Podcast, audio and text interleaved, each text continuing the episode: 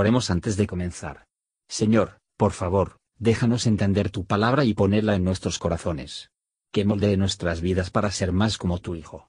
En el nombre de Jesús preguntamos. Amén. Salmo 30 Glorificarte he, oh Jehová, porque me has ensalzado y no hiciste a mis enemigos alegrarse de mí. Jehová Dios mío, a ti clamé y me sanaste. Oh Jehová, hiciste subir mi alma del sepulcro, dísteme vida para que no descendiese a la sepultura. Cantad a Jehová, vosotros sus santos, y celebrad la memoria de su santidad. Porque un momento será su furor, mas en su voluntad está la vida. Por la tarde durará el lloro, y a la mañana vendrá la alegría. Y dije yo en mi prosperidad, no seré jamás conmovido. Porque tú, Jehová, por tu benevolencia has asentado mi monte con fortaleza. Escondiste tu rostro, fui conturbado. A ti, oh Jehová, clamaré, y al Señor suplicaré. ¿Qué provecho hay en mi muerte cuando yo descienda al hoyo? ¿Te alabará el polvo? ¿Anunciará tu verdad? Oye, oh Jehová, y ten misericordia de mí. Jehová, sé tú mi ayudador. Has tornado mi endecha en baile, desataste mi saco y ceñísteme de alegría. Por tanto, a ti cantaré, gloria mía, y no estaré callado. Jehová Dios mío, te alabaré para siempre. Comentario de Matthew Henry Salmos capítulo 30, versos 1 a 5. Las grandes cosas el Señor ha hecho por nosotros, tanto por su providencia y por su gracia, nos unen en gratitud a hacer todo lo posible para hacer avanzar su reino entre los hombres, aunque lo más que podemos hacer es muy poco.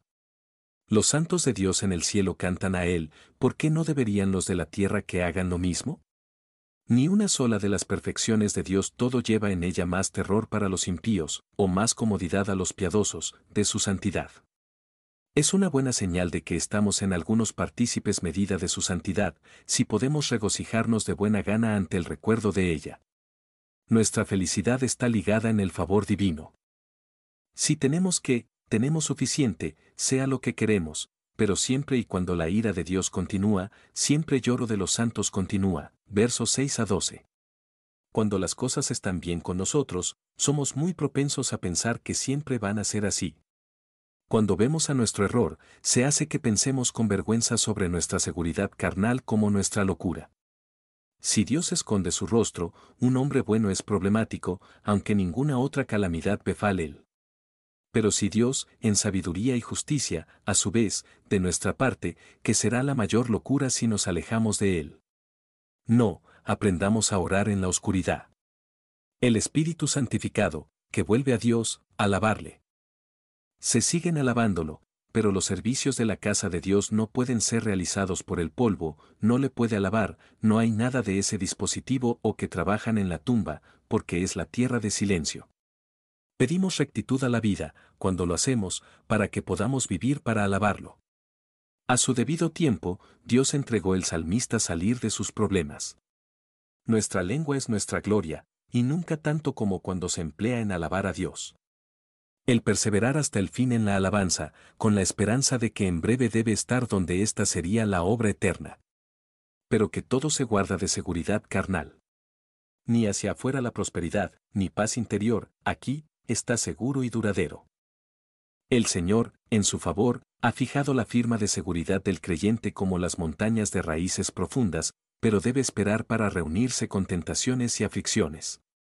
Cuando crecemos descuidado, caemos en pecado, el Señor esconde su rostro, nuestras comodidades se inclinan, y los problemas nos asaltan. Gracias por escuchar y si te gustó esto, suscríbete y considera darle me gusta a mi página de Facebook y únete a mi grupo Jesús Answers Prayer.